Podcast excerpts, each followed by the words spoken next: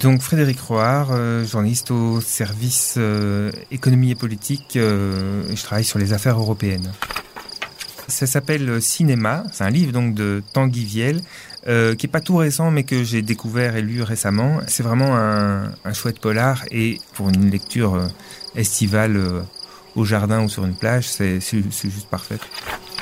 C'est un livre, mais c'est une adaptation d'un film en roman. C'est un film de Joseph Mankiewicz, Le Limier. C'est un roman policier, mais euh, mais c'est un, roman psychologique aussi qui met euh, aux prises deux personnages.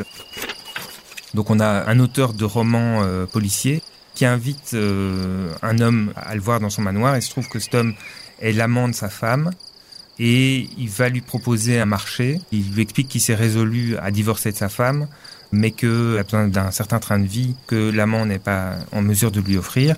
Et donc il propose à l'amant de euh, simuler un cambriolage pour faire une, ar une arnaque à l'assurance, toucher l'assurance et donc avoir des moyens pour entretenir entre guillemets euh, la femme de laquelle il s'apprête à divorcer.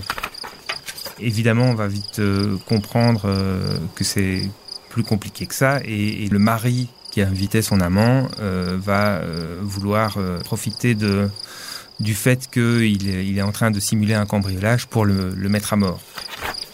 Il n'est rien d'autre, absolument rien d'autre, qu'un homme habillé en clown sur le point de mourir. Tout le reste est à la porte, dehors, loin déjà derrière lui. C'est seulement devant la mort qu'on peut être si réduit et tellement unique en même temps, tellement facile à décrire sans erreur, sans omission. Oui, un portrait parfait. C'est seulement à ce moment-là qu'il faudrait y penser, faire un clown parfait. Mais alors, il faut le masque. Celui-là qui s'accroche toujours en haut de la rampe sous les yeux d'Andrew. Le masque, Milo, le masque, mettez-le. Et Milo s'exécute et couvre son visage du sourire du clown. Pistolet sur la nuque, haussement de la voix, dans l'écho du coup de feu, Milo tombe, dévale les quelques marches qui le séparent du salon, puis gît inanimé sur le sol. Là, on est encore qu'au début du livre.